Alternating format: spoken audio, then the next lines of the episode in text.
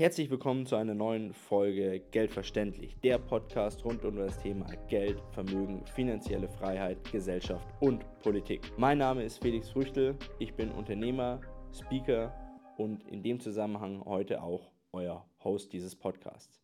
Heute schauen wir uns ein Thema an, über das ganz viele Leute verschiedenste Meinungen haben, aber häufig ganz viele Horrorszenarien darum gebaut werden. Der Paragraph 314 des Versicherungsaufsichtsgesetz.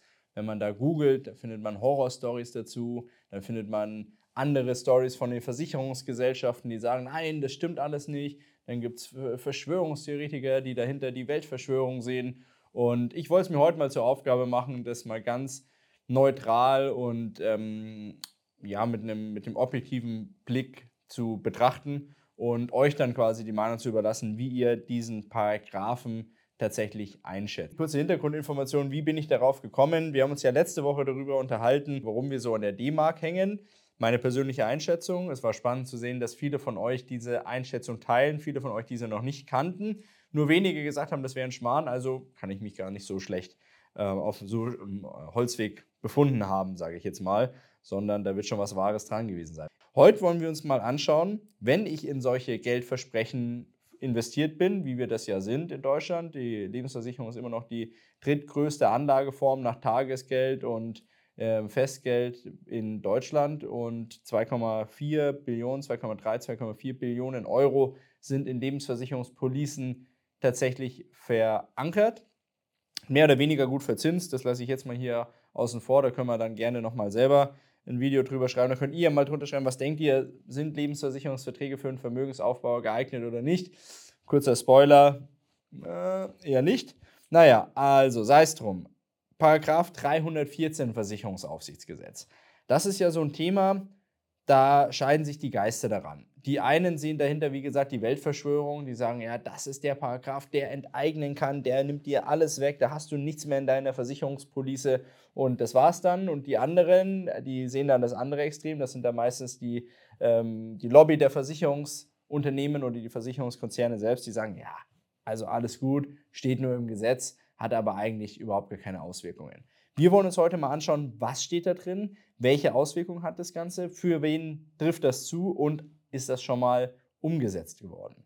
Also, das, der Paragraph 314 Versicherungsaufsichtsgesetz geht um das Zahlungsverbot und die Herabsetzung von Leistungen. Ich habe mir das hier mal ausgedruckt, Bundesministerium der Justiz, also für jeden entsprechend gerne zur, also kann überall runtergeladen werden. Wir werden es auch mal unten in der Videobeschreibung verlinken, wo man sich den Paragraphen ziehen kann. Okay.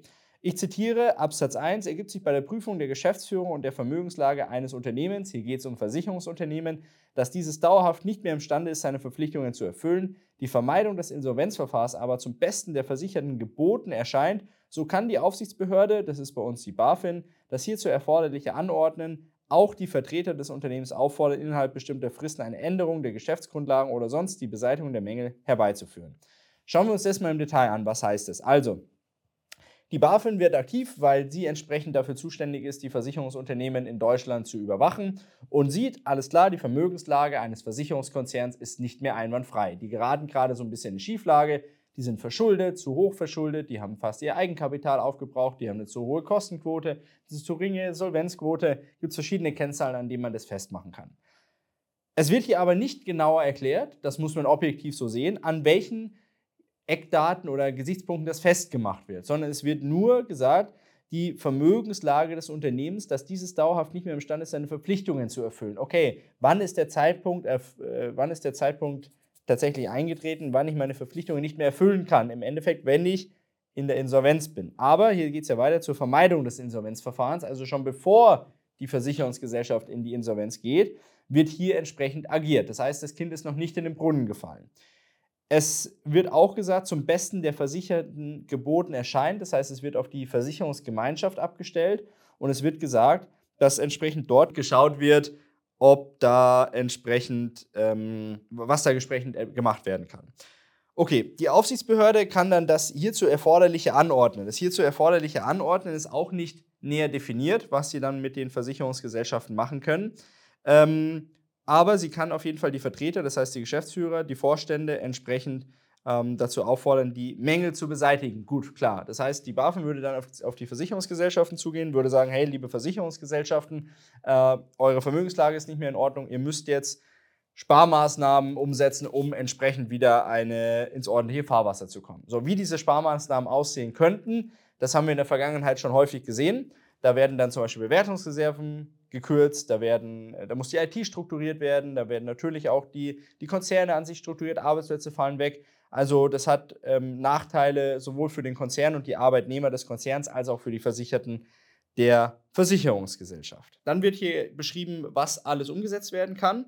Alle Arten von Zahlungen, besonders Versicherungsleistungen, Gewinnverteilung bei Lebensversicherung, der Rückkauf oder die Beleihung des Versicherungsscheins sowie die Vorauszahlungen darauf können zeitweilig verboten werden. Aha, okay. Das heißt, jetzt wurde im ersten Satz gesagt, dass entsprechend die Geschäftsführung dazu animiert werden kann, von Seiten der BaFin, dass hier entsprechend Sparmaßnahmen umgesetzt werden müssen oder entsprechend die Mängel beseitigt werden müssen. So, und jetzt wird definiert, wie diese Mängel beseitigt werden können. Im Zweifel dadurch, dass entsprechend Leistungen aus Versicherungsverträgen an den Versicherungsnehmer komplett verboten werden. Das heißt, die BaFin sagt, dieses Unternehmen, diese Versicherungsgesellschaft ist so schlecht beieinander, dass sie keine Zahlung mehr an die Kunden tätigen darf. So, das heißt, keine, man darf nicht mehr von seinem Ableben Gebrauch machen. Ähm, man darf nicht kündigen, man darf nicht beleihen, man darf, der Vertrag darf nicht regulär auslaufen. Ich kriege einfach kein Geld von meiner Versicherung, solange bis dieses Moratorium über diese Verträge von Seiten der BaFin verhängt ist. Dann schauen wir uns weiter die Vorschriften der Insolvenzverordnung zum Schutz von Zahlungsabrechnungssystemen, Wertpapierliefersystemen und Wertpapierabrechnungssystemen sowie von dinglichen Sicherheiten der Zentralbanken und Finanzsicherheiten sind entsprechend anzuwenden. Okay, wie die ausgestaltet sind, würde jetzt zu weit gehen. Das können wir jetzt nicht thematisieren, aber diese sind anzuwenden. Absatz 2. Unter der Voraussetzung nach Absatz 1 Satz 1 kann die Aufsichtsbehörde, wenn nötig, die Verpflichtungen eines Lebensversicherungsunternehmens aus seinen Versicherungen dem Vermögensstand entsprechend herabsetzen. Dabei kann die Aufsichtsbehörde ungleichmäßig verfahren, wenn besondere Umstände dies rechtfertigen, insbesondere wenn bei mehreren Gruppen von Versicherungen die Notlage des Unternehmens mehr in einer Gruppe als in einer anderen Gruppe begründet ist. Bei der Herabsetzung werden, soweit Deckungsrückstellungen der einzelnen Versicherungsverträge bestehen, zunächst die Deckungsrückstellen herabgesetzt und danach die Versicherungssummen neu festgestellt.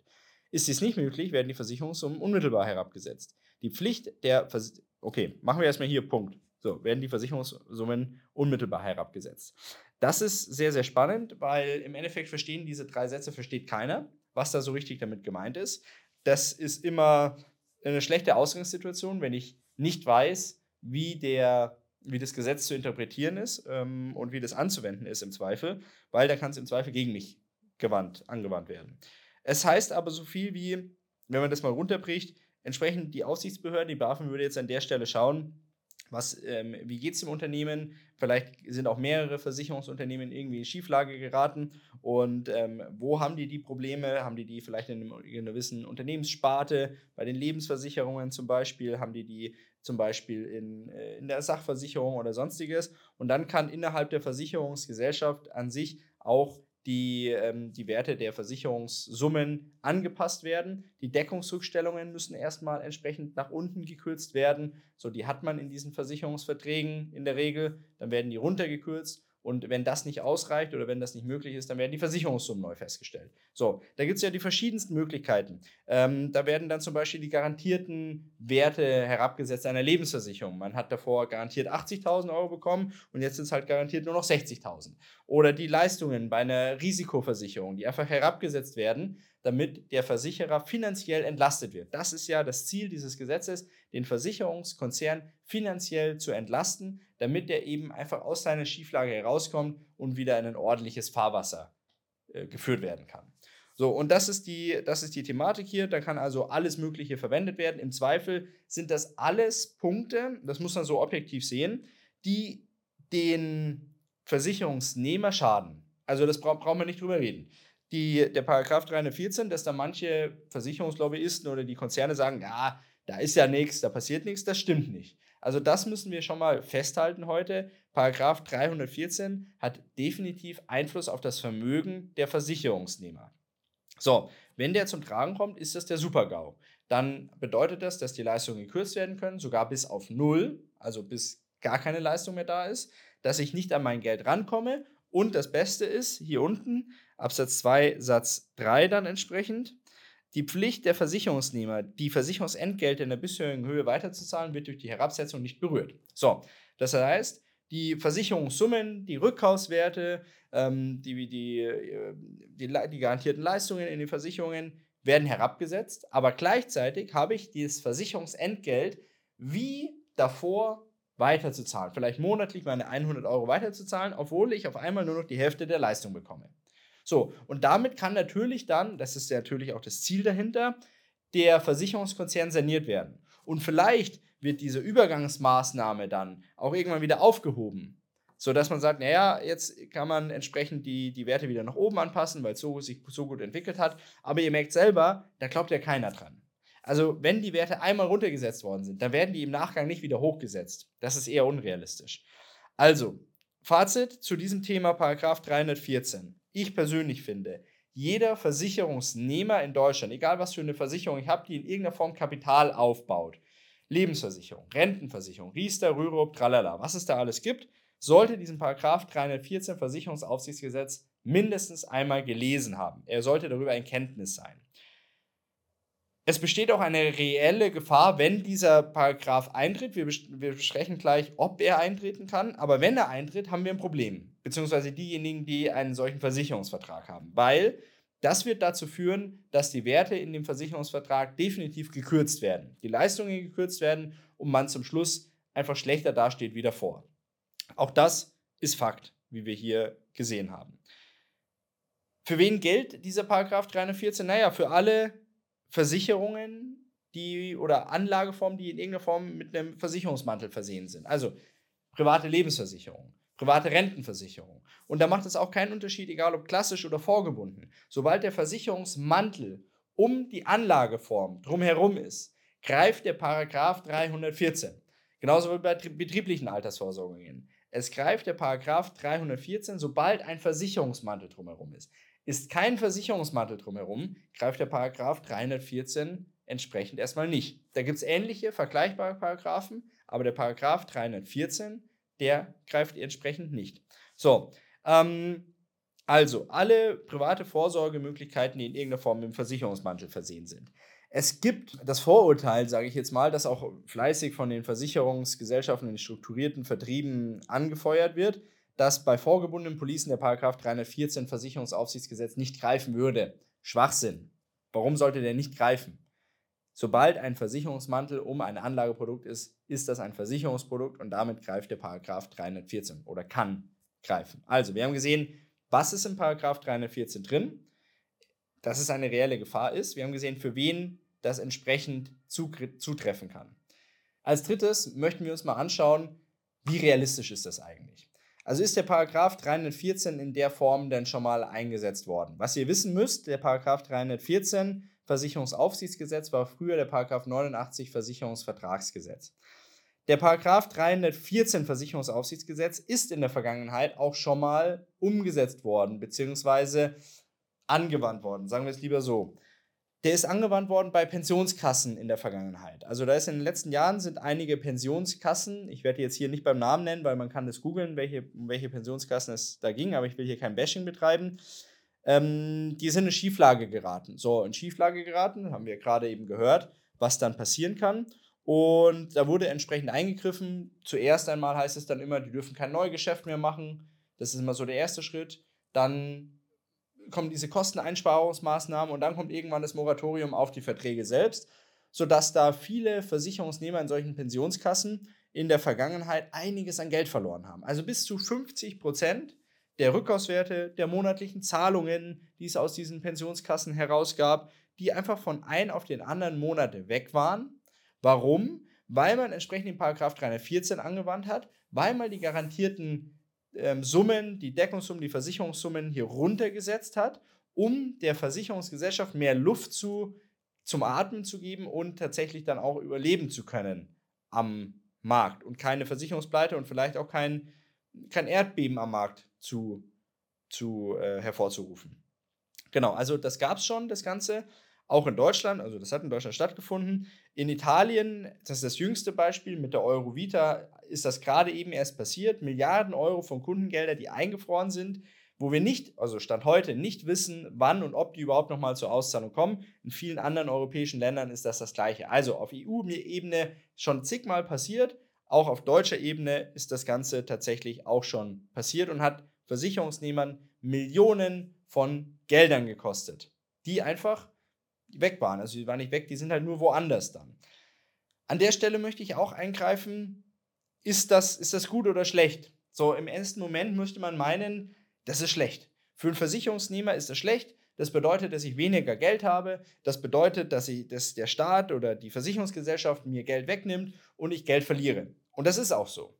Also da braucht man nicht über einen heißen Brei oder um einen heißen Brei herumreden. Für einen Versicherungsnehmer ist das, der Super-GAU, das ist schlecht.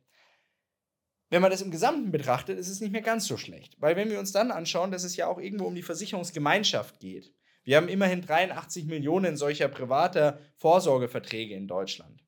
Dann haben wir auf einmal die Situation, dass wir sagen, naja, wenn hier ein Versicherungsunternehmen umkippt und in Schieflage gerät und dann vielleicht in eine Insolvenz, die dazu führt, dass die Versicherungsnehmer komplett ihr Kapital verlieren, dann ist die Situation deutlich schlechter, wie wenn der Kunde nur die Hälfte seines Kapitals verlieren würde. So, das betrifft jetzt mal die Versicherungsnehmer dieses einzelnen Unternehmens, das in Schieflage geraten sind. Aber ihr dürft ja eins nicht vergessen.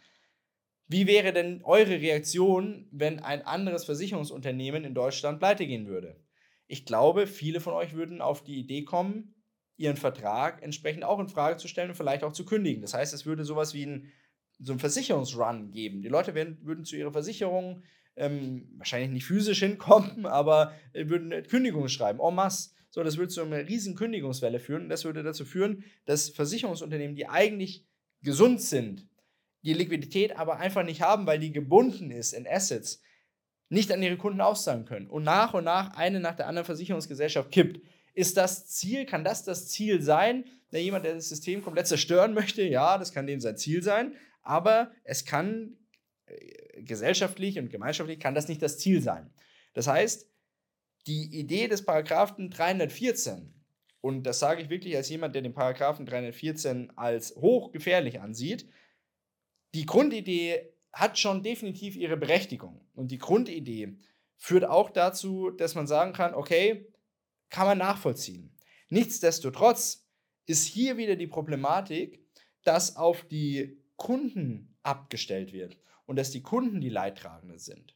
Das heißt, die Falschkalkulation, die, die, die zu hohen Risiken, die zu hohen Kosten, das, das, das Fehlmanagement, das ist ja auf Ebene der Versicherungskonzerne geschehen. Und sobald was nicht mehr läuft, sobald die Versicherungskonzerne sagen, ah, wir haben kein Geld mehr, boah, läuft nicht so gut, puh, können wir nicht mehr bezahlen. Wer ist dann derjenige, der das Ganze tragen muss?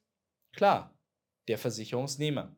Oder im Zweifel der Staat, der ja da mitretten muss. Auch das haben wir schon gesehen, dass Versicherungsunternehmen in Deutschland gerettet werden mussten. Auch da viele Millionen Euro, die zwar weg waren, aber die Verträge hatten noch zum großen Teil Bestand, sodass die Versicherungsnehmer nicht alles verloren haben. Aber unterm Strich zahlen wir alle das ja mit. Also es ist linke Tasche, rechte Tasche. Nur dass wir die, die, die die Staatskasse füllen mit, unserem, mit unseren Bruttobeiträgen und dann entsprechend die, die Versicherungsgesellschaft mit unserem, was netto übrig bleibt, unseren Nettobeiträgen, die, ähm, die Beiträge zahlen. Sodass es wahrscheinlich sogar noch mehr linke Tasche als rechte Tasche ist, also dass wir mehr zahlen, wie wir zurückbekommen. Aber das ist ein anderes Thema. Wie sollte man jetzt zu dem Paragraphen 314 stehen? Ähm, man sollte ihn kennen, das habe ich gerade vorhin schon gesagt. Man sollte sich den durchlesen. Also hier deswegen unten nochmal der Link, wo man sich den anschauen kann. Ähm, man sollte den auch ernst nehmen und wenn man Bedenken hat, dann sollte man vielleicht auf diese Sparformen, auf diese Versicherungsformen als Kapitalaufbau verzichten. Das wäre durchaus äh, eine Möglichkeit. Dann kann ich mich aus den Fängen zumindest rausholen.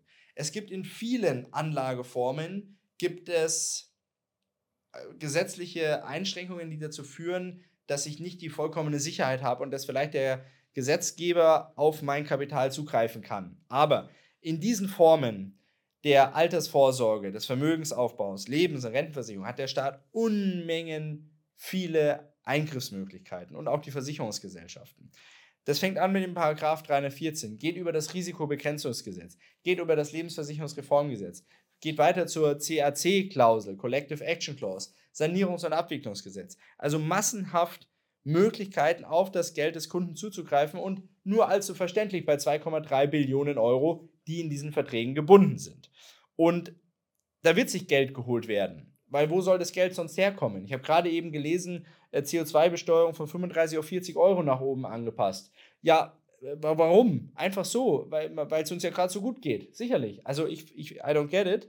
Ähm, ja, und von dem her ist das ein ähm, Punkt, über den man sich definitiv Gedanken machen sollte, wenn man sich da unwohl fühlt, wenn man sagt, naja, äh, das ist jetzt nicht das, was ich wollte, dann muss man das Geld da rausholen. Da muss man dann in andere Investitionsmöglichkeiten gehen, die eben solche staatlichen Eingriffsmöglichkeiten nicht haben. Bei Sachwerten ist es häufig so, dass der Staat nicht sofort unmittelbar darauf zugreifen kann.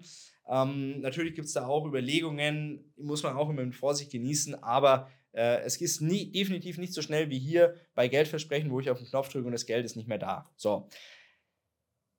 Wenn ihr noch weitere solche Themen besprochen haben wollt, das sind ja im Endeffekt sind das ja Verbraucherschutzmaßnahmen in Anführungszeichen, die zumindest unter dem Deckmantel des Verbraucherschutzes eingeführt worden sind, aber im Endeffekt eigentlich Bewaffnungen gegen den, in dem Fall Versicherungsnehmer sind. Da gibt es noch eine ganze Palette von. Ähm, wenn ihr die gerne kennenlernen möchtet, dann machen wir so eine kleine Reihe draus. Ich habe es ja vorhin schon mal kurz gesagt: Risikobegrenzungsgesetz, ganz interessante Sache, genauso wie das Lebensversicherungsreformgesetz, genauso wie die CAC-Klausel. Alles Regelungen, die, und jetzt an Schelm, wer Böses denkt, zu Events ähm, platziert worden sind oder umgesetzt worden sind, mit einer affenartigen Geschwindigkeit durch Bundesrat und Bundestag gejagt worden sind, die unsere volle Aufmerksamkeit abverlangt haben. Fußball-WM, Corona, Ukraine-Krise etc. Da werden dann immer die unpopulären Gesetze durchgeschoben, weil der Fokus ist ja woanders drauf. Und das ist keine Verschwörungstheorie oder sonst irgendwas. Das ist einfach Fakt. Das muss man sich einfach angucken. Schon allein bei den drei Punkten, die ich jetzt vorhin aufgezählt habe: Lebensversicherungsreformgesetz, WM 2014, Risikobegrenzungsgesetz, zweite Corona-Welle, Oktober 2020 war das. Also, ja, ähm, äh, es würde mich sehr wundern, wenn es nur ein bloßer Zusammenhang wäre, der, der nicht in irgendeiner Form in Verbindung gebracht werden kann. Paragraph 314, lest euch den durch. Ansonsten lasst mich gerne wissen, welche vermeintlichen Verbraucherschutzregeln wir uns nochmal an, genauer anschauen sollen und was vielleicht der wirkliche, die wirkliche Absicht des Staates dahinter ist oder der jeweiligen Lobby, die damit dahinter steht. Ansonsten, wenn ihr mich noch nicht abonniert habt, wäre das jetzt ein guter Zeitpunkt zu tun. Einfach das Abonnement den Abonnement-Button klicken und die Glocke läuten, damit ihr dann immer wieder eine Benachrichtigung bekommt, wenn wir was uploaden. Wir geben uns hier viel Mühe, über das Thema finanzielle Bildung, Intelligenz und Aufklärung tatsächlich Informationen zur Verfügung zu stellen. Und einmal die Woche, Donnerstag 18 Uhr, geht diesbezüglich dann immer ein Podcast und ein Video mit raus. Podcast verlinken wir euch auch nochmal unten. Kann man sich dann immer ganz gut beim Autofahren, Fahrradfahren, Sport machen, was weiß ich auch immer anhören. Und ansonsten hoffe ich, dass ich mit dem Thema bei euch punkten konnte, dass es für euch interessant war. Schickt es an Leute raus, die eine Lebens- oder Rentenversicherung haben, die das wissen müssen. Und ansonsten wünsche ich euch eine schöne Restwoche. Bis bald und nächste Woche Donnerstag hier auf dem Kanal wieder einschalten. Bis dahin, macht's gut. Ciao.